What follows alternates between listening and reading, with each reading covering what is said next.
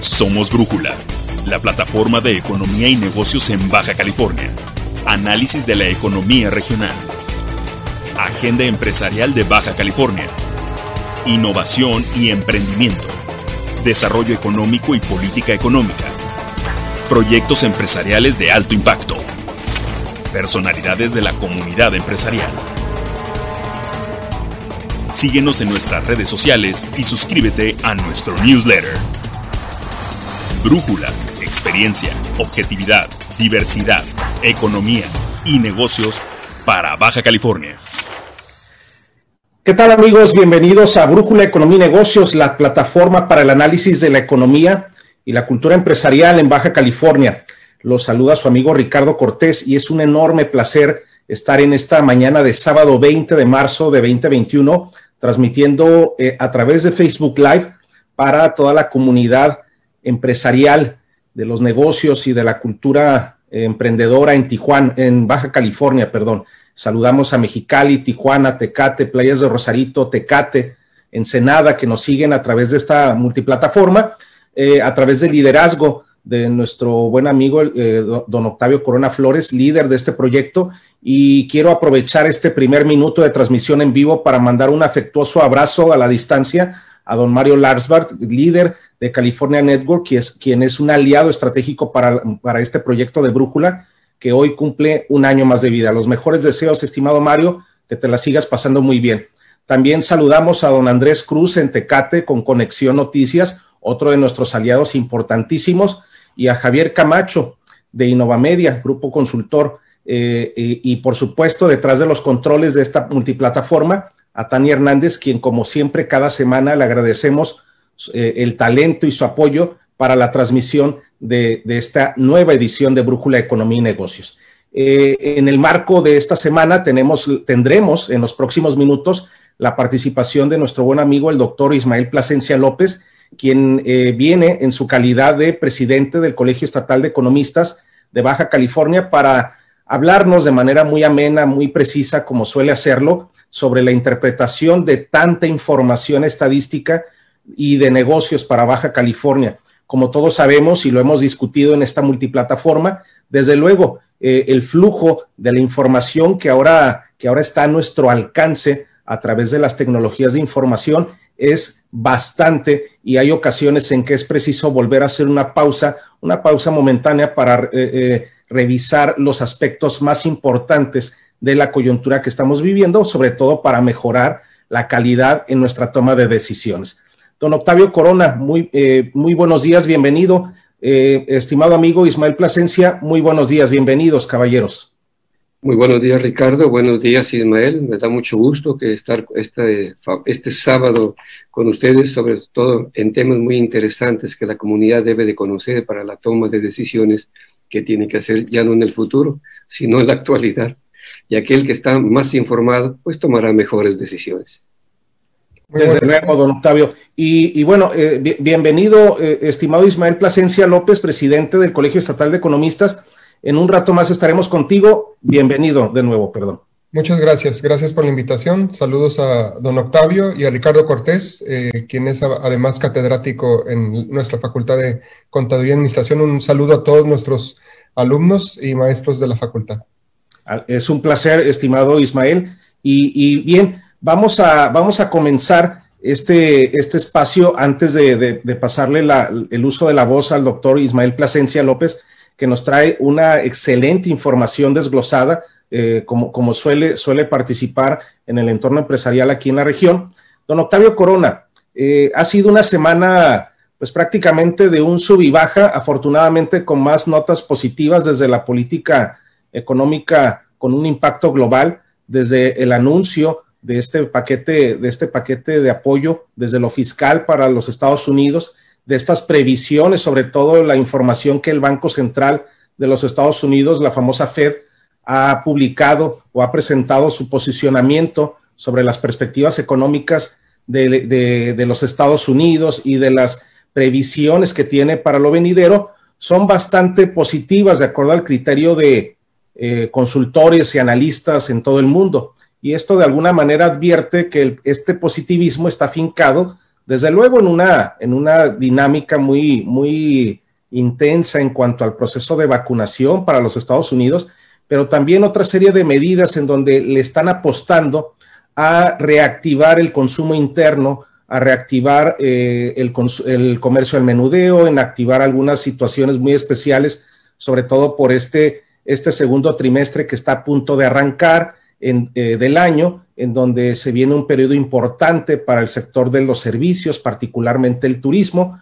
Hay toda una dinámica detrás que trata de reactivar estos importantes sectores y desde luego, don Octavio Corona, se ha, se ha platicado, se ha desmenuzado de este lado, del lado sur de la frontera, pues que estas previsiones positivas pueden impactar eh, de manera también positiva a las expectativas y a la tendencia que tiene el comercio exterior para la economía de Baja California. Sin embargo, y es donde quiero pedirle su amable opinión, don Octavio Corona Flores, eh, sin embargo, todavía vemos muy limitada la actividad en cuanto al impulso de la economía baja californiana desde lo interior, desde las empresas locales, desde el armado de programas o proyectos de alcance para la reactivación de los servicios, del comercio al menudeo, pero sobre todo para las microempresas, don Octavio.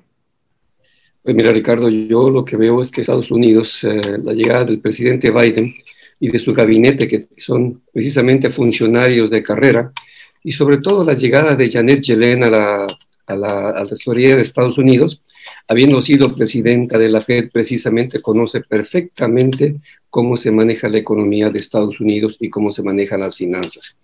Esta política que está generando el presidente Biden es precisamente de reconciliación, por un lado, con la sociedad norteamericana y por otro lado, poco a poco, tendiendo puentes, pues, con los países más importantes con lo que se genera el comercio. Si algo tiene Estados Unidos es precisamente el liderazgo que está ejerciendo ahorita a nivel mundial y sobre todo la confianza de los inversionistas más importantes del mundo que siguen generando los, las inversiones en Estados Unidos. Y esto va a tener como consecuencia la posibilidad de que tenga un crecimiento entre el 4 o 5% y obviamente que México será uno de los más beneficiados, puesto que somos el primer socio comercial de Estados Unidos. Eh, por otro lado, ese, ese presupuesto, esta partida que se aprobó de 1.9 billones, y que va a permitir pues que el consumo interno se vaya poco a poco recuperando y que también se vaya aperturando las empresas después de que se hayan vacunado cuando menos 150 millones de norteamericanos. Entiendo que el día de ayer o de antier había logrado ya 100 millones. La idea es que para junio estén vacunados 300 millones de norteamericanos. Y por un lado le están dando preferencia también a la frontera norte y sur me refiero a los estados aledaños en la vacunación masiva lo más pronto posible para poder generar la recuperación económica de esta zona. Pues como todos sabemos, los que estamos, los tres que estamos en esta pantalla, sabemos perfectamente el intercambio comercial que se tiene fronterizo entre Estados Unidos y México y lo que representamos para el sur de Estados Unidos los mexicanos y lo que representa para nosotros también la venida de los norteamericanos a consumir a, a México.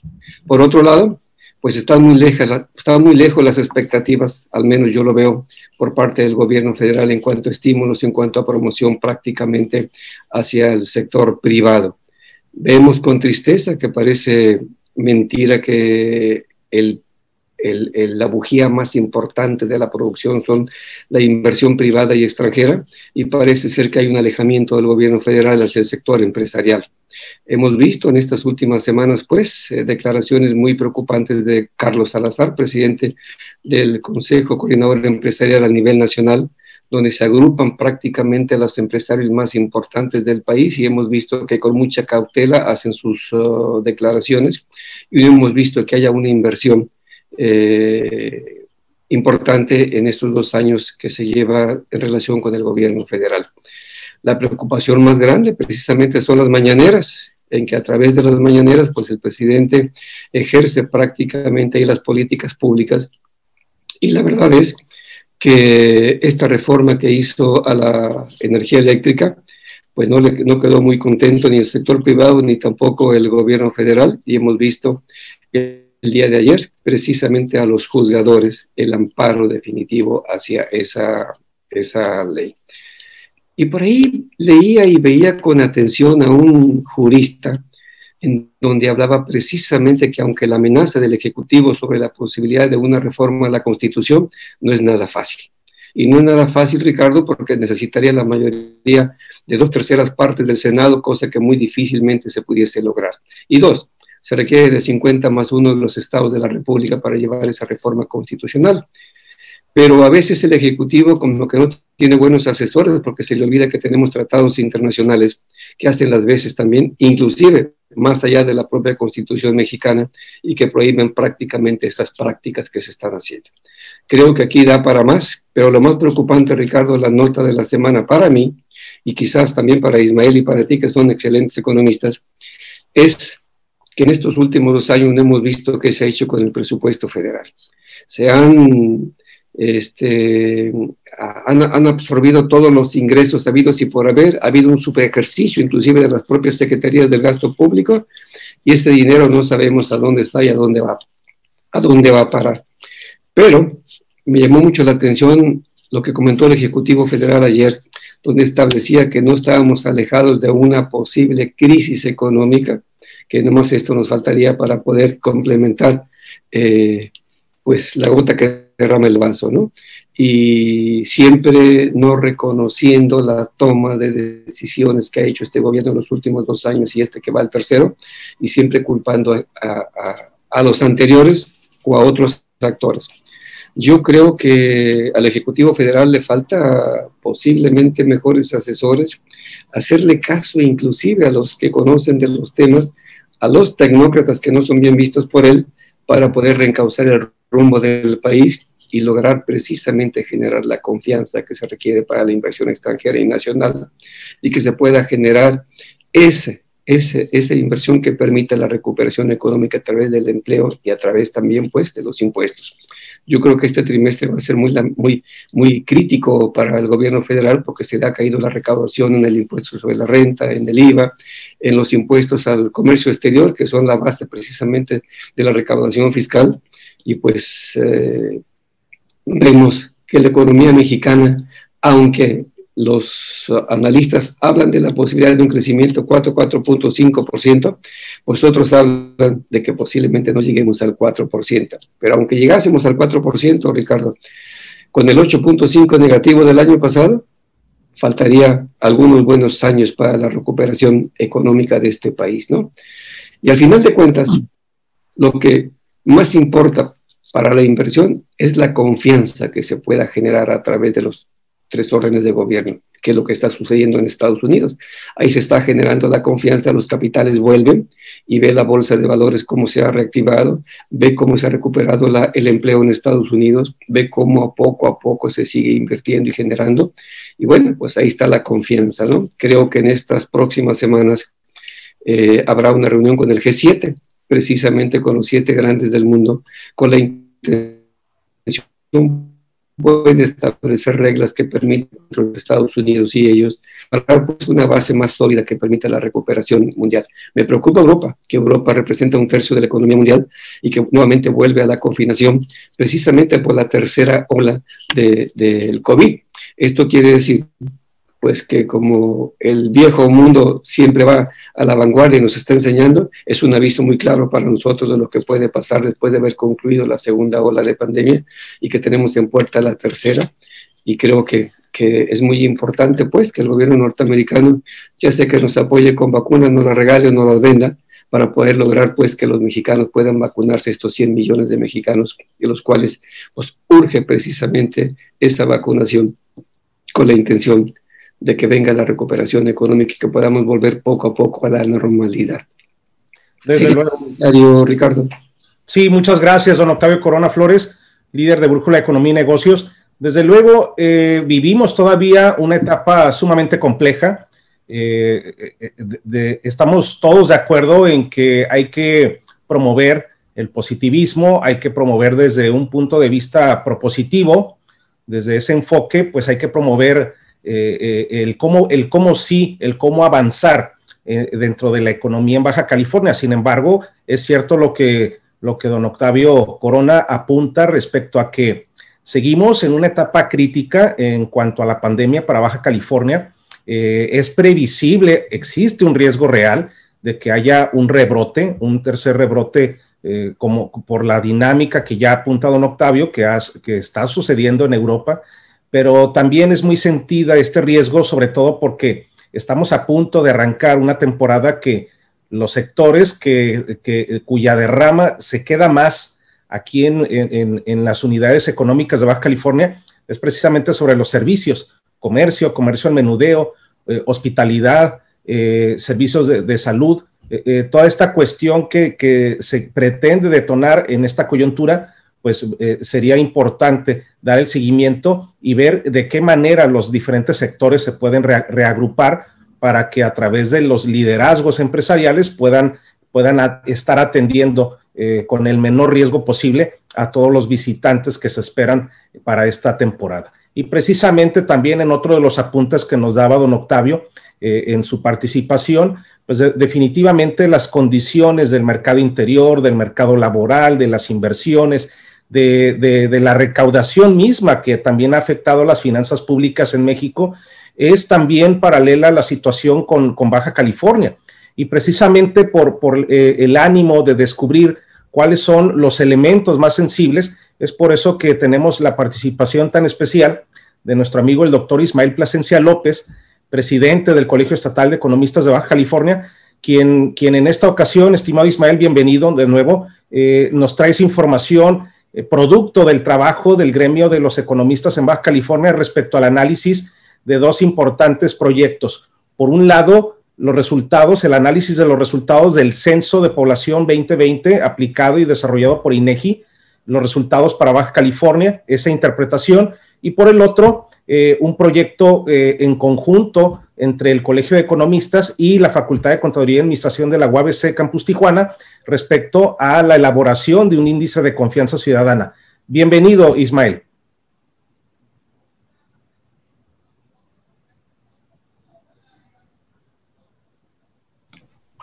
Muchas gracias. Eh, ¿Me pueden confirmar si ven la presentación, nada más, por favor? Sí, correcto. Adelante, Ismael. Muchas gracias. Bueno, eh, pues agradezco eh, por esta invitación y tener la oportunidad de platicar con todos ustedes el censo, algunos resultados del censo, porque es un esfuerzo muy importante, es un despliegue muy importante en términos de costos para el país el hacer el censo cada 10 años y cada 5 años hacer un conteo y pues muchas veces la información pasa desapercibida. Entonces es muy importante, yo lo veo con mis grupos de alumnos a quienes les mando un saludo, que les pregunto si más o menos saben cuántos somos en México y la gran, gran mayoría no sabe cuántos mexicanos somos, ni cuántos somos en Baja California, ni cuántos somos en Tijuana, ¿no? Entonces creo que es importante siempre que se tenga la oportunidad de poder compartir con ustedes.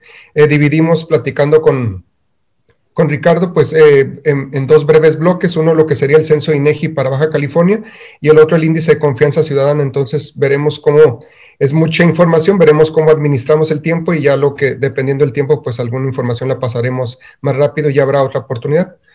Eh, les comento que estamos estrenando logo en el Colegio de Economistas de Baja California, que es un, que es un cóndor, el cóndor californiano. Hay varios tipos de cóndor, como el de los Andes, animal, muy emblemático de aquí de la región, junto con el borrego cimarrón, que es un símbolo importante de nuestra alma mater, eh, la Universidad Autónoma de Baja California. Y bueno, nosotros escogimos el cóndor y aquí lo estamos estrenando con ustedes.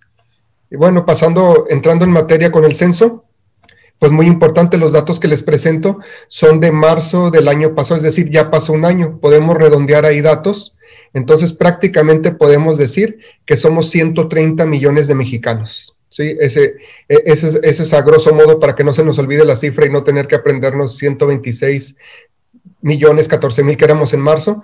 Y muy importante ver las tasas de crecimiento, porque es el comportamiento y el pasado de un país. Nosotros vemos aquí que el primer censo en México se hizo en 1895, en donde éramos 12.7 millones de mexicanos. Empezó una tasa de crecimiento del 1.4%. Los puntitos que ven aquí es la tasa de crecimiento. ¿Cuántos mexicanos nacen por cada 100? Esto quiere decir que de cada 100 mexicanos que había, eh, estaban haciendo 1.4 mexicanos en promedio, eso lo multiplican por 12.7 y les da el 13.6 para 1900, que se, hizo el siguiente censo. Para 1910 éramos 15 millones de mexicanos y aquí siempre muy interesante vemos el comportamiento de la población, vemos que en 1920 no se pudo hacer censo por la Revolución Mexicana Y para 1921, cuando se hace, vemos que hay un descenso en la población. La perdemos población en México, tanto por los muertos por la Revolución Mexicana como por el éxodo de mexicanos, muchos de ellos que se fueron a Estados Unidos huyendo de, de las actividades bélicas. ¿no? Entonces tenemos un decrecimiento de la población de menos 0.5%. Uno de los fundadores eh, de la economía después de Adam Smith y David Ricardo era Sir Thomas Malthus, y él decía que era muy necesario las guerras y las enfermedades y las pandemias para el control poblacional, porque él veía por allá en los años de 1800 que el crecimiento poblacional estaba presionando los recursos. Imagínense, esto tiene vigencia 200, eh, 300 años después, en donde si no hubiera habido este decrecimiento aquí, eh, los demógrafos eh, estiman que en lugar de que fuéramos 130 millones de mexicanos actualmente, seríamos alrededor de 142 millones de mexicanos. ¿Qué fue lo que pasa? Que pues que los que cada uno de ellos tienen hijos y los hijos tienen nietos y así sucesivamente. El crecimiento es una, una progresión que crece de manera exponencial en un inicio, ¿no? Entonces aquí vemos cómo se acelera 1930, 16 millones, para el 40, 19.7, 25 millones en el 50, 35 en el 60. Vean las tasas de crecimiento cómo van aumentando.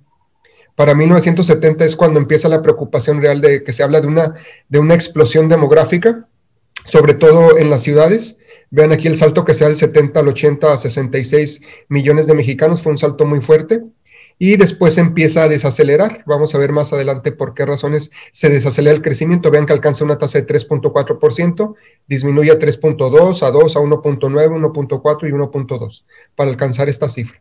Entonces, generalmente el crecimiento poblacional tiene un inicio, un, crecimiento exponencial, porque las familias están teniendo muchos hijos y después eh, pasa algo que se llama transición demográfica, que es eh, deciden, a medida que la mujer se está educando, decide tener menos hijos, está buscando desarrollo profesional, etcétera, ¿no? Entonces, esos son los números. México ocupa el lugar número 11 en la población mundial, por debajo de Japón y por encima de Etiopía, eh, y, se mantuvo prácticamente en el mismo lugar con respecto al censo de 2010, el lugar número 11 a nivel mundial. Somos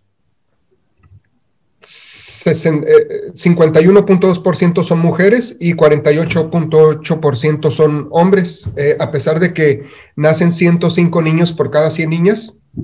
Eh, las mujeres son el, el sexo fuerte, las mujeres viven más años en promedio, un promedio de dos años más, la esperanza de vida es más, y aparte los hombres se dedican a actividades más peligrosas, tanto en el mercado de la economía formal como en el de la economía informal, no se diga las actividades ilícitas, ¿no? Y esto hace que a través del tiempo, pues, eh, sean más la cantidad de mujeres que la cantidad de hombres, ligeramente más, pero estamos hablando en términos de millones, alrededor de 3 millones más de mujeres que de, eh, que de hombres en todo el país. Esta pirámide eh, la utilizan mucho los demógrafos, es una pirámide eh, poblacional muy interesante porque nos habla cómo va evolucionando. Lo que nos hacen aquí es poner gráficas de, cuántos niños nacen de 0 a 4 años, después el rango que sigue es cuántos hay en el país de 5 a 9, de 10 a 14 años, de 15 a 19, de 20 a 24, y así nos vamos en los grupos de edad de 5 en 5 años hasta llegar a 85 y más. Y aquí tenemos los datos del año 2000, del año 2010 y las barritas que es el año 2020. Entonces, ustedes vean aquí cómo ha sufrido cambios la pirámide poblacional. En la pirámide azul, que es el año 2000, vean cómo está más ancha, en donde, eh, donde están los niños. ¿Qué quiere decir? Que en el año 2000 los mexicanos estábamos teniendo más niños y representaban una mayor eh, proporción de la población.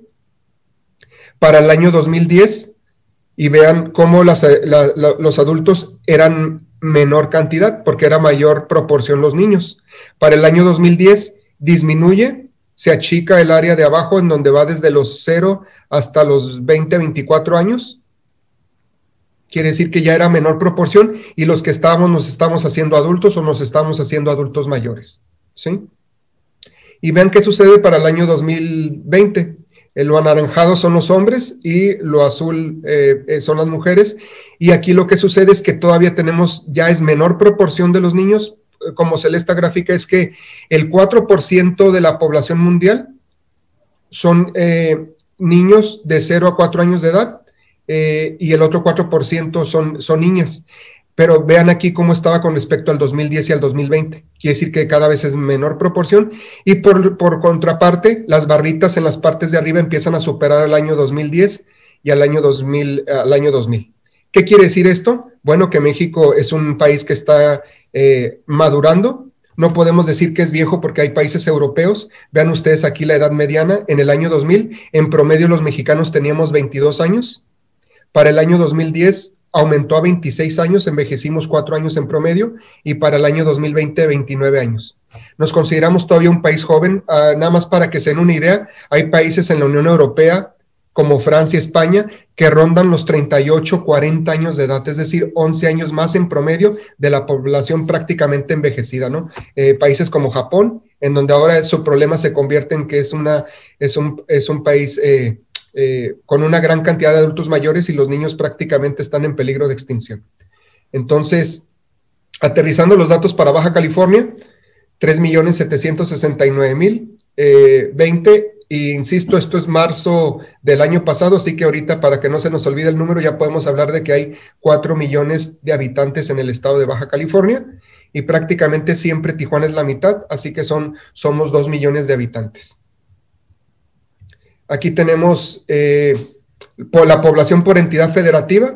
Está eh, el Estado de México con 17 millones de habitantes, Ciudad de México con 9 millones, Jalisco, Veracruz, Puebla, Guanajuato, Nuevo León, Chiapas, Michoacán y Oaxaca, y nosotros estamos en el lugar número 11. Es decir, eh, México está en, en, el número 11 a nivel mundial y Baja California está en nivel 11 de las entidades federativas de las 32. Somos el 11 del 11. Sí, entonces aquí dato importante, ah, hubo algunos estados que brincaron de lugar y de posición, por ejemplo, Jalisco tuvo un, crecimiento importante y rebasó con respecto al censo anterior a Veracruz, así como nosotros, nosotros estábamos en el lugar número 14 en el censo de 2010 y dimos un salto para pasar del lugar número 14 al lugar número 11 por tasa de crecimiento poblacional, que está explicado por dos factores, nacimientos e inmigración, que vamos a ver más adelante cómo se ha dado la inmigración. Y así como presentamos la tasa de crecimiento del país, de la población, aquí vemos la, cómo se comporta el crecimiento poblacional de Baja California. Vemos que prácticamente fue un estado eh, desértico, sin población, sin habitantes. Vean esto, en 1895, 1900, para el año 1910, 100 mil habitantes. Para el año 1921, otra vez, eh, menos de 100 mil habitantes, una, una caída muy fuerte del 6.9%. ¿Qué quiere decir esto? Que muchos de los habitantes que estaban aquí, pues simplemente cruzaban a, California, Texas, y ahí ya se quedaban, ¿no? Porque las, las fronteras eran muy porosas y así era como, como nosotros perdíamos población. Incluso estaba la preocupación de que fuéramos invadidos por Estados Unidos y, por eso cobraron gran fuerza los generales, ¿no? A, donde los presidentes los mandaban para, para cuidar los territorios, ¿no? De ahí los, famosos generales como, como Sánchez Taboada y todos ellos que fueron grandes terratenientes y que estaban cuidando eh, pues una posible invasión o que simplemente Estados Unidos creciera la frontera. Vemos que no fue hasta el año de 1980 que rebasamos el, uno, el millón de habitantes en Baja California y a partir de ahí vean cómo se empieza a acelerar el crecimiento exponencial del que nos hablaba Malthus para alcanzar los 3.7 millones de habitantes, que insisto ya para, para este año debemos de rondar, pegarle a los 4 millones de habitantes. Y aquí está la población por municipio. Eh, Tijuana, el municipio más poblado, prácticamente 2 millones, porque les digo, esto es del censo del año pasado. Mexicali es la mitad de población de nosotros y Ensenada pierde población porque se separa San Quintín eh, y Ensenada queda con 443 mil habitantes. Aquí la sorpresa fue Playas de Rosarito, que brincó y dejó atrás a Tecate. Siempre históricamente había sido Tecate más poblado, pero ahora Playas de Rosarito aparece, eh, da el salto y esto está explicado por el crecimiento poblacional de Tijuana que se está desbordando y muchas de las personas de Tijuana, por el encarecimiento de vida, de la vivienda, etcétera, optan para irse a Playas de Rosarito. Aquí están las tasas de crecimiento y vean lo que les decía. ¿Por qué da el brinco? Playas de Rosarito está creciendo al 3.5% anual, Tijuana al 2.2%, Mexicali el 1.2% y así sucesivamente. Eh, San Quintín cero, porque no había con qué compararlo. Y aquí está el, lo que pierde Ensenada cuando San Quintín se hace municipio. Y aquí tenemos la estructura de población, igual. Este, somos un año más viejos con respecto a la nacional. Eh, si ustedes recuerdan, en el, eh, a nivel nacional éramos, teníamos 29 años en promedio, aquí tenemos 30 años y vean también cómo pasamos de 23 en el 2000 años a 26 y a 30 años. Y esto también está explicado por, porque eh, tanto en Tijuana como en Mexicali eh, estamos decidiendo tener menos cantidad de hijos. Como zonas metropolitanas, ¿qué es una zona metropolitana? Ya es cuando se juntan dos ciudades o más y aquí eh, ubica el censo a Tijuana como la sexta zona metropolitana más grande, por debajo de zonas metropolitanas, lógicamente como el Valle de México, Puebla, Tlaxcala, Jalisco, Monterrey, pero aquí al ser nacional no contempla que nosotros formamos una, una zona metropolitana binacional, ¿no? Que si le agregamos aquí a, San Diego, pues ya nos convertiría, eh, se subiría aquí a, los lugares eh, tercero, cuarto, con prácticamente 5 millones de habitantes. Entonces, eh, es muy importante, eh, eh, vean el dato aquí tan importante, de cada 10 mexicanos, casi 4 mexicanos viven en una de estas ciudades que son las 10 zonas metropolitanas más pobladas, ¿no? Y esto habla de una presión muy importante en términos de la cantidad de bienes y servicios, ¿no? Por eso tenemos tantos problemas aquí en Tijuana, una ciudad que en algunas ocasiones ha llegado a crecer hasta dos cuadras diarias. Imagínense lo que representa en presión para la gente que está llegando poderle ofrecer los servicios básicos, ¿no? Agua, luz, drenaje, pavimentación, alumbrado público, etcétera. Y aquí está la, pues la sorpresa, bueno, es sorpresa al final de cuentas, en el año 2010 se veía venir, Tijuana estaba como en el quinto lugar, pero por tasa de crecimiento era de los 10 de arriba, el que más estaba creciendo, era cuestión de tiempo para que se convirtiera en el municipio. Somos el municipio más poblado del país, Tijuana, con dos millones de habitantes seguido por municipios como Iztapalapa en Ciudad de México, León, Puebla, etcétera, ¿no? Pero creo que esta parte es muy importante y esperemos que nuestros gobernantes sepan eh, pedir a la federación lo que nos corresponde por tamaño de, población en términos de recursos fiscales por el, el, Sistema Nacional de Coordinación Fiscal, porque parte del problema siempre que tenemos los estados del norte es que estamos subsidiando a los estados del sur, que aparte no son capaces de retener a su población y nosotros le estamos recibiendo. Y aquí está lo que les decía, saldo neto migratorio. ¿Qué es el saldo neto migratorio? a, la migración se, compone de dos partes, inmigración los que entran y emigración los que salen. Si a ustedes a los que entran les restan los que salen, les, les da un saldo neto migratorio. Y aquí les dice cuáles son los estados que más crecieron por saldo neto, es decir, que entran más de los que salen. Y vemos que los primeros son Quintana Roo y Baja California Sur. Y lo que tienen en común es que son estados turísticos por Cancún y Los Cabos, etcétera, ¿no? Entonces, aquí va a ser bien, eh, estos habían absorbido mucho, mucha migración de otros estados para ir a trabajar al sector de servicios y sector turístico. Aquí lo interesante y lo importante es va, es va a ser qué va a pasar ahora con la pandemia, porque el sector más fuertemente golpeado es el sector turístico, que era el que atraía los polos de atracción de, población. Entonces, lo que, va, lo que se espera es que va a haber un éxodo, una salida masiva de estos estados de Quintana Roo y de Baja California. Precisamente ayer está viendo en las noticias en Estados Unidos que esperan que el sector del turismo se empiece, se empiece a recuperar en el año 2024. Imagínense lo que significa esto, ¿no? Y de ahí sigue Quintana Roo, Nuevo León y aquí está Baja California.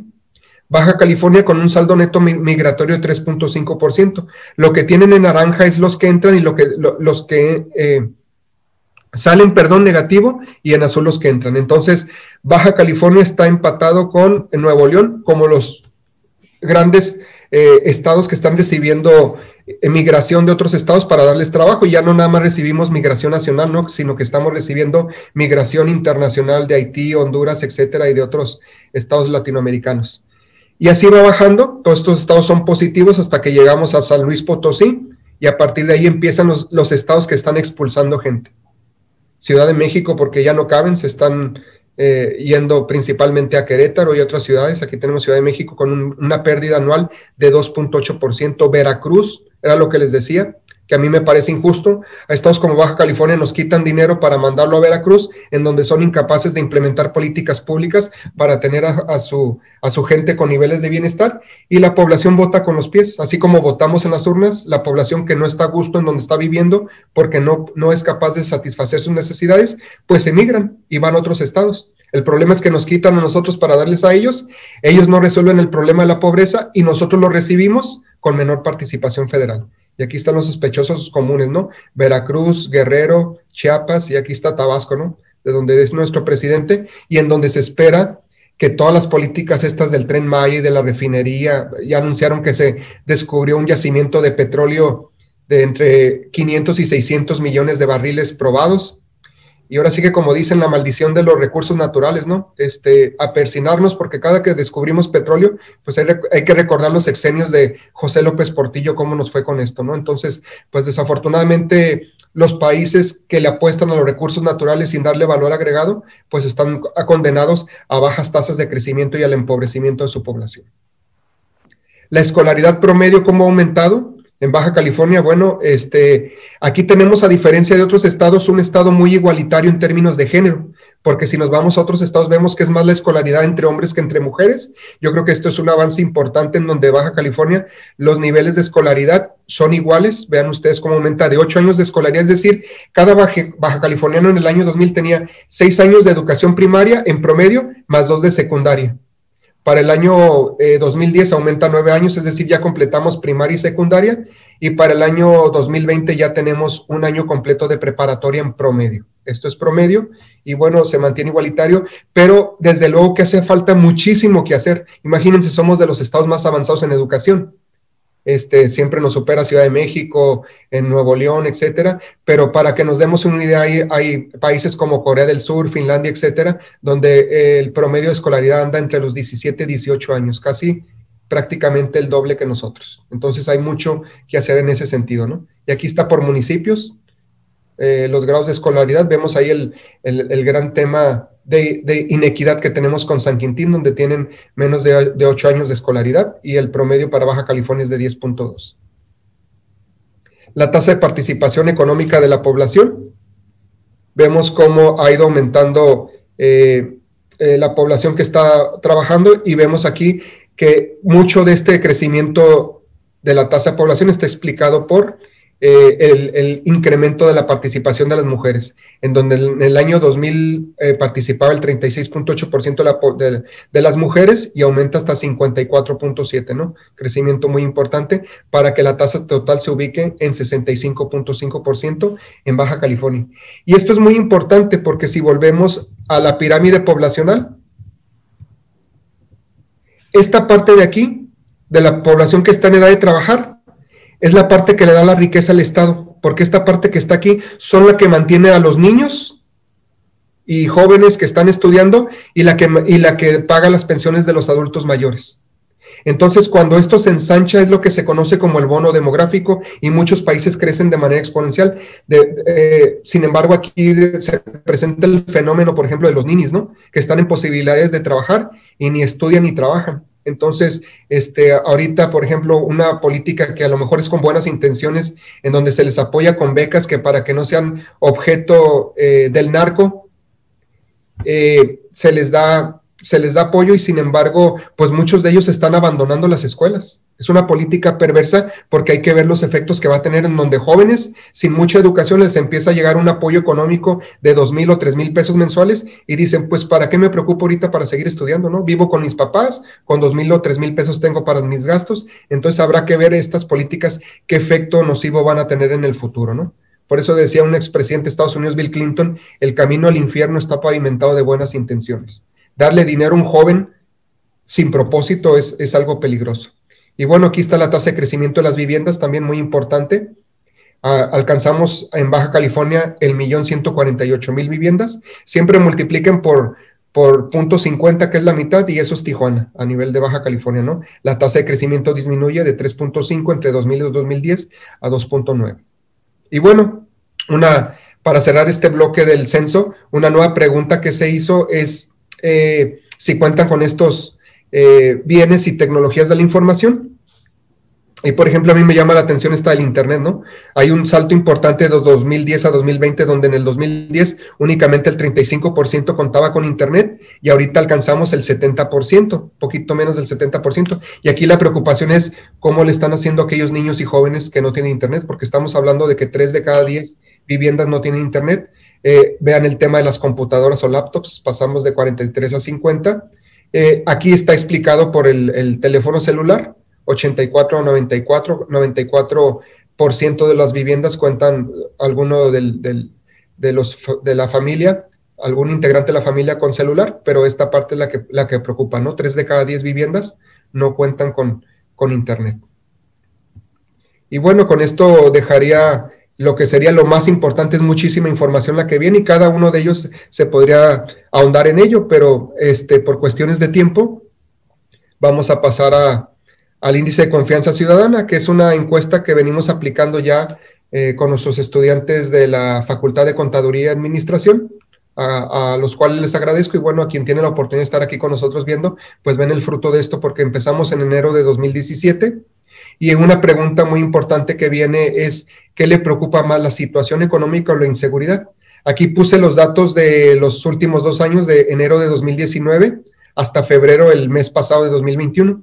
Y vean esto, a pesar de la pandemia, siempre a los baja californianos y a los tijuanenses nos preocupa más el tema de la inseguridad, como ustedes pueden ver aquí, ¿no? La inseguridad es la línea naranja y la, azul es la economía. Únicamente cuando la economía se cerró en su totalidad por allá en marzo, es que a los tijuanenses que incluye zona metropolitana que es Tijuana, eh, Rosarito, playas de Rosarito y Tecate. Únicamente durante estos meses la preocupación más importante fue la economía. No quiere decir que no les preocupe, pero siempre nos está preocupando más la inseguridad. Vean aquí cómo otra vez la inseguridad retoma el, tema que nos preocupa. Parte importante de lo que estuvimos recogiendo es el tema del ingreso por hogares, cuánto ganamos en Baja California por deciles, un deciles que dividimos a todos los, que, a todos los hogares en, de 10%, y cuánto están percibiendo. Vean eh, cómo nos comparamos con Ciudad de México y Nuevo León. Hay un 10% de los hogares en donde están ganando 4.755 pesos mensuales. Con eso están sobreviviendo. En México son 3 mil pesos, estamos por arriba del, promedio de México. En Ciudad de México es de 5.400 y en Nuevo León es 5.200 y así nos vamos, ¿no? Hasta el decil más alto, en donde hay hogares que ganan 55 mil pesos o más en México, 56 mil en Baja California, 100 mil en Ciudad de México, 81 mil en Nuevo León. ¿sí? Aquí tenemos cómo se ve representado de manera gráfica. Estos son datos de, de, del INEGI, pero nos vamos nosotros a los datos de nuestra encuesta, en donde hablamos de ingreso medio, y el ingreso medio es una de las preguntas, ¿cómo ha afectado la pandemia al bolsillo de los, de los tijuanenses? Es, eh, aquí tenemos el ingreso bajo de los hogares, que es un ingreso bajo, todos aquellos hogares que ganan con 6 mil pesos o menos. ¿Se acuerdan? Por eso se hacen eh, famosas las frases de que con 6 mil, de los políticos, con 6 mil pesos una familia puede vivir bien.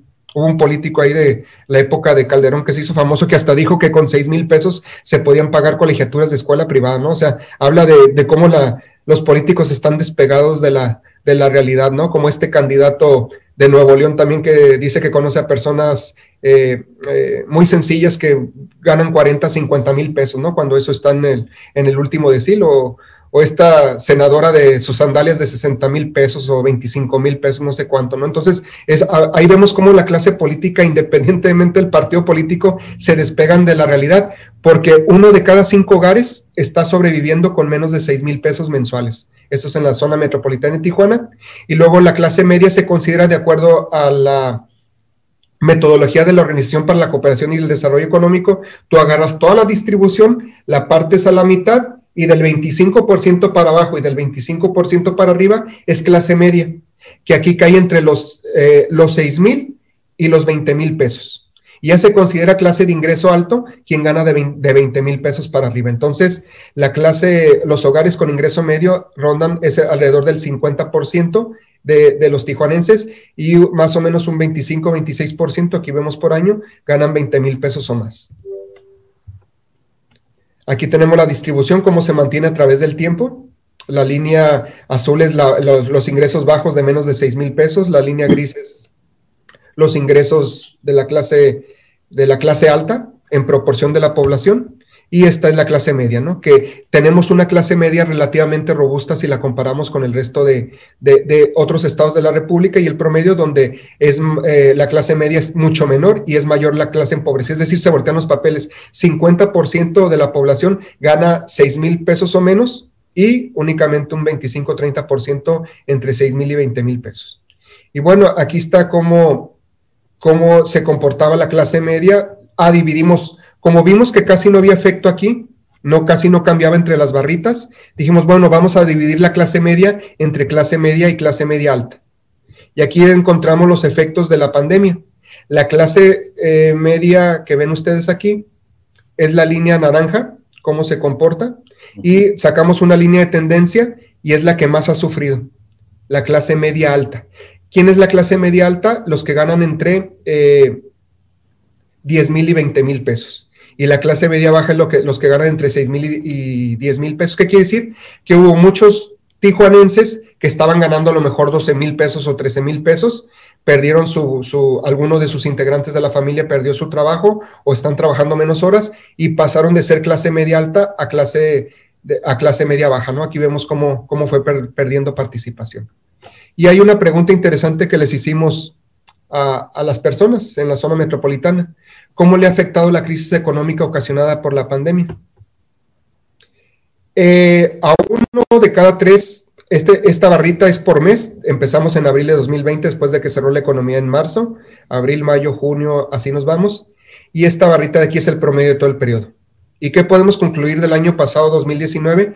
Que uno de cada tres tijuanenses no les afectó la pandemia, lo cual podríamos decir que es algo bueno, ¿no? Uno de cada tres. La siguiente era que han perdido el empleo alrededor de uno de cada diez, casi el 10%. Trabaja menos horas por semana, dos de cada diez, 20%. La empresa en la que trabajaron cerraron, que, pues se ve eh, manifestado aquí, quedó en promedio alrededor de poquito abajo del 3%. Y disminuyeron los ingresos familiares a cuatro de cada diez tijuanenses o de habitantes de la zona metropolitana. Este es el problema más, más grave de la, de la situación, porque aquí lo que vemos es que hay sectores ganadores y perdedores y así hay eh, ingresos que están sufriendo y eh, ingresos a los que les está yendo muy bien, porque con el cierre fronterizo hay muchos tijuanenses que no cruzamos a San Diego a gastar y el dinero se está quedando aquí en la región y esto hace que haya más actividad económica en algunos de los sectores, ¿no? Muchos que se pusieron a vender por internet, etcétera, les está yendo relativamente bien. Incluso hubo un nuevo descubrimiento. Había muchas personas que trabajaban en la maquiladora eh, algunos los descansaron y ya no volvieron por temor a ser contagiados, etcétera, y se pusieron a vender en internet y se dieron cuenta que haciendo algunas ventas en la semana sacaban lo que estaban sacando en la, en la maquiladora. Y ahorita hay un problema en la maquiladora porque no tienen suficientes empleos, ¿no? Sobre todo los sectores dinámicos que tenemos, como el sector de los, de los productos o dispositivos médicos, entre otros. ¿Sí? Eh, por, cuestiones de tiempo para dejar un poquito las preguntas y respuestas, pues no le estamos pasando bien. Eh, después de que siempre nos hemos caracterizado por ser una, una ciudad resiliente, hay una recuperación económica, desde luego, en la medida que la economía se abre, pero mientras no tengamos eh, vacunados a toda la población va a ser muy difícil, porque como comentaba el contador Corona, pues vamos a salir otra vez a la actividad económica y vienen los contagios, reinfecciones, y muertos y otra vez a lo mejor va a tener que suceder lo que está sucediendo actualmente en países europeos, ¿no? Comparando la situación actual con la de hace un año, ¿cómo consideran las posibilidades de que realicen compras como muebles, televisores, lavadoras y otros aparatos electrodomésticos? Vean, antes esto azul decían que mayores, esto naranja decían que iguales y esto decían que menores. Vean cómo a partir de la pandemia ya mucha gente no puede hacer estas compras, alrededor del 60% de la población. Aquí lo vemos en promedio, ¿no? Y muy importante, actualmente tiene posibilidades de ahorrar alguna parte de sus ingresos. Eh, únicamente en promedio de todo el periodo desde de, análisis, nada más 55% eh, por ciento de, de, la población en, en Tijuana, perdón, puede ahorrar, el 45% vive al día. Y cuando les preguntamos qué porcentaje de su ingreso ahorra, de aquellos que ahorran, pues el 41% ahorra menos del 5% de lo que gana el 31% eh, del 5 al 10% de lo que gana y del 10 al 20% esto es lo que están ahorrando y únicamente un 0.8% ahorra más del 20% de su ingreso. ¿Por qué esta pregunta es importante? Hablábamos de la pirámide poblacional y del, y del envejecimiento que tenemos. Por eso se, dio el cambio donde antes entraba todos los recursos a una licuadora y de ahí se, se, pagaban las pensiones en el Seguro Social. Y ahora cada uno de nosotros nos hacemos a través del sistema de ahorro para el retiro responsables de nuestra propia pensión y jubilación. El país que empezó primero con esto fue Chile. Fue, fue el laboratorio experimental de Estados Unidos en el sistema de pensiones. Y ahorita que se empiezan a, tienen algunos años que se empezaron a retirar los chilenos, ya se dieron cuenta que no les alcanzaban sus tasas de ahorro. Chile ahorra en promedio el 11% de sus ingresos y se están dando cuenta ahorita que es insuficiente para mantener su nivel de vida de antes de que dejan de trabajar. Y están viendo ahorita cómo implementan políticas públicas para aumentar el ahorro de ese 11% que tienen a 14, 15%. Imagínense, aquí en México los que ahorran, la tasa promedio de ahorro es de 8%, es decir, por debajo del 11% de Chile. Que si no se hace algo al respecto, pues vamos a tener problemas cada vez más fuertes porque a medida que la población va envejeciendo, pues eh, necesita más de, suspensiones y jubilaciones para pagar pues los problemas naturales de, la edad, ¿no? Como ese más pago de doctores, medicamentos, etcétera. Sí, entonces este es un tema de preocupación. Con respecto a la seguridad, ¿Qué tan seguros nos sentimos los tijuanenses? Pues siempre es alrededor del 90% nos sentimos inseguros. Cuando empezamos en enero de 2017 era el 70%, es decir, 7 de cada 10 tijuanenses se sienten inseguros. Ahorita desde hace algún tiempo está rondando en 9 de cada 10 tijuanenses. Hay poca, eh, consideran que es poco efectivo la participación de, o el trabajo de la policía preventiva municipal y la policía estatal y empiezan a, sentir que un poquito mejora con la Gendarmería Nacional y con el Ejército de la Marina. Y en cuanto a confianza, pues no le tenemos confianza a la policía preventiva municipal, sobre todo cuando los vemos que en lugar de estar cuidando a la población, sobre todo en zonas más conflictivas, pues están multando y este, extorsionando a los turistas y a los tijuanenses en lugar de estar cuidando estas zonas, ¿no? Si ustedes manejan en la noche por el bulevar Díaz Ordaz o otro, el Agua Caliente está lleno de patrullas, mientras que en el resto del municipio está prácticamente lugares abandonados a donde no, no van no van los, los Uber porque tienen temor. Dicen, cuando una persona dice, oye, me llevas a tal lugar, dice, a ese lugar, después de tal hora no entro porque no entra ni la policía. Así estamos prácticamente pues en, en manos de la, de la delincuencia, ¿no? Entonces, cuando se les hace la pregunta, ¿cuáles son los problemas más importantes que enfrenta su ciudad? Número uno, baches en calles y avenidas, el 95% de los tijuanenses. Número dos, delincuencia con el 91%, que tiene que ver con la gráfica anterior. Alumbrado público insuficiente, fallas y fugas de suministro de agua potable, calles y avenidas con embotellamientos. Este disminuyó con la pandemia, pero sigue siendo muy importante porque este siempre andaba acá en los primeros tres lugares, ¿no? Y así sucesivamente. ¿Qué tan efectivo ha sido el gobierno de su ciudad para resolver esos problemas? Muy efectivo, pues ahí como el 1%, 2%, algo efectivo el 16%, poco efectivo 58% y nada efectivo el 25%. Y este es el índice de confianza ciudadana. La línea amarilla es el índice que se compone de dos. El azul que es la economía, cómo me siento en mi bolsillo, y la roja es la, la seguridad. Me siento seguro o inseguro. Si a mí me va bien económicamente, pero no me siento seguro por temor a, un secuestro, a un robo, a un asalto, pues no tengo un buen índice de confianza ciudadana, ¿no? Por el contrario, a lo mejor no le temo a la delincuencia, pero si me la estoy pasando mal, no tengo un ingreso, pues tampoco es bueno. Por eso nosotros hicimos aquí la innovación de combinar los dos el índice de confianza del consumidor que mide la economía y la encuesta de seguridad urbana del INEGI. Agarramos la metodología, pero aplicamos a 400 hogares. Ese es el despliegue que hacemos aquí con los alumnos de la, de la facultad. Estamos hablando de 400 hogares, nada más para que se den una idea y lo, lo pongan en perspectiva. El INEGI aplica a 56 o 62 hogares mensuales en Tijuana. Es decir, nosotros estamos aplicando cinco o, o seis veces más que el INEGI y eso nos permite ver cómo evoluciona. Ha caído el índice de confianza ciudadana en Tijuana. ¿Por qué? Principalmente por la inseguridad. Aquí está la caída muy fuerte de la pandemia de la economía y ahí va poco a poco recuperándose sin llegar a los niveles más altos que tuvimos, que eran por acá en septiembre, octubre del año 2019. ¿no? Y con esto termino mi, participación. Les agradezco por tener la oportunidad aquí de compartir estos datos que considero que son importantes que conozca la población. Muchísimas gracias, estimado Ismael Plasencia López, presidente del Colegio Estatal de Economistas de Baja California. Don Octavio Corona, sin duda es mucha información, pero hay puntos interesantes que demuestran, demuestran por la frialdad de los números, que la mayor problemática, si bien tenemos una ventaja y tenemos una proximidad con Estados Unidos y que nos ofrece un aliciente por, por lo que se puede venir para el comercio exterior, por las inversiones, sigue siendo un problema latente el deterioro de la estructura interna, don Octavio. Sí, realmente los números son muy fríos, pero son muy reales. Primero quiero felicitarte, Ismael, por esta información que es eh, totalmente importante para la toma de decisiones.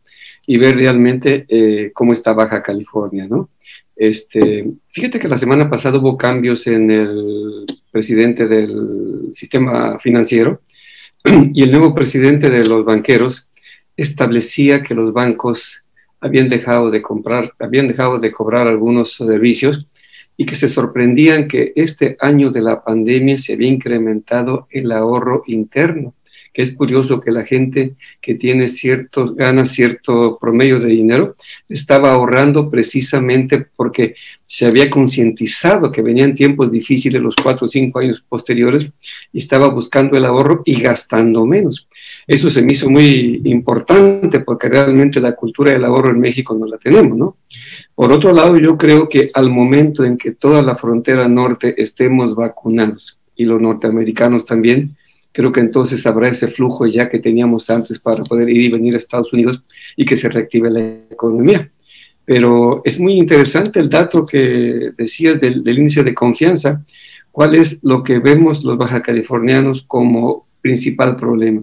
La inseguridad, el alumbrado público, el bacheo, el tema del agua, etcétera, que son temas torales que venimos padeciendo en los últimos 10 años que gobiernos van, gobiernos vienen y sin embargo los seguimos teniendo. Eh, yo creo que vale mucho la pena replicar esta información en el ámbito de nuestra uh, competencia para que se den cuenta pues la clase media y la media alta eh, en dónde estamos parados y que con esta información se puedan tomar algunas uh, decisiones importantes en la toma de la familia, de los negocios y sobre todo ilustrar a nuestras gentes que trabajan con nosotros, pues con la finalidad de que tengan esta información y puedan tomar mejores decisiones para su presente y futuro. Ricardo. Muchísimas gracias, don Octavio Corona. Pues bien, estamos llegando prácticamente al cierre.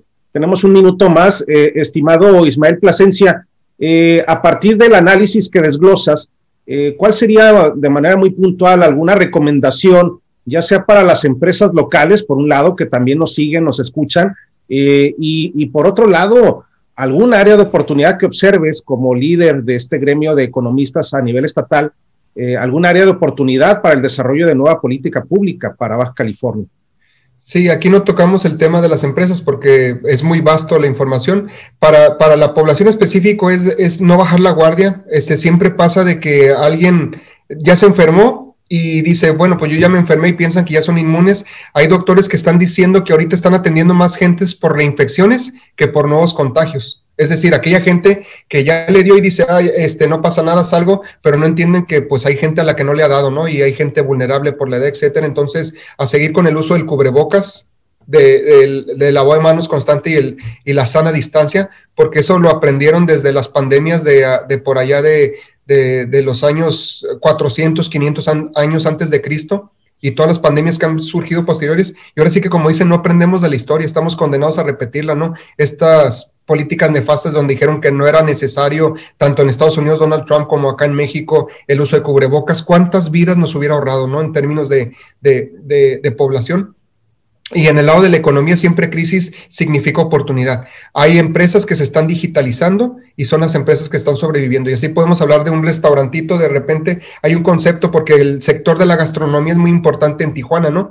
Y entonces hay muchos, eh, muchos restaurantes que están desapareciendo, pero hay otros que se están reconvertiendo, copiando modelos como el de Estados Unidos que le llaman Ghost Kitchens, ¿no? Ya es mandar comida a domicilio, entonces desarrollan su app, pueden pedir, tienen su página en redes sociales, etcétera, y esa es la conversión que hay que hacer y va a costar trabajo porque de acuerdo a la OCDE, únicamente antes de la pandemia, alrededor del 10% de los negocios a nivel nacional tenían, eh, estaban en página web, imagínense lo que es eso. Ahorita uno si googlea y no encuentra la empresa, pues prácticamente es inexistente. Entonces, la recomendación número uno es movernos hacia el tema digital, hacia la economía digital. Ahí está el futuro. Así lo aprendió China con sus pandemias previas que tuvo y por eso brincaron la tarjeta de crédito y todo hacen por celular. Desde luego, muchísimas gracias, doctor Ismael Plasencia López, invitado especial en esta edición de sábado 20 de marzo de Brújula Economía y Negocios, presidente del Colegio Estatal de Economistas de Baja California. Un saludo a todo el gremio de economistas, colegas, amigos todos. Don Octavio Corona, muchísimas gracias por el favor de su liderazgo. Reiteramos un saludo a la distancia en Playa de Rosarito a don Mario Larsbart, cumpleañero el día de hoy, que te la pases muy bien, estimado Mario. Muchísimas gracias, Mario Larsbart un gran talento regional que ha sido pieza fundamental para el arranque de este proyecto. Agradecer también a Tania Hernández detrás de, detrás de esta proyección en los controles a través de Innova Media. Un saludo también a nuestro buen amigo Javier Camacho Díez, que viene recuperándose de un extenso viaje en el Bajío. Y pues bueno, agradecer el favor de todos, su atención. Recuerden, esta transmisión también estará en podcast a través de Apple Podcasts, a través de Google Podcasts, a través de Spotify y a través de la multiplataforma Anchor. Y también nos encuentran en esta transmisión de video en nuestro canal de YouTube y síganos a través de redes sociales como este Facebook Live, nuestros posts en Facebook, Instagram, Twitter y por supuesto a través de estas transmisiones en vivo y las cápsulas de nuestros aliados especiales. Su amigo Ricardo Cortés les agradece a todos que pasen excelente fin de semana. Muchas gracias. Buen fin de semana a todos. Saludos a todos y muchísimas gracias por la invitación. Que tengan un buen fin de semana. Hasta luego, gracias.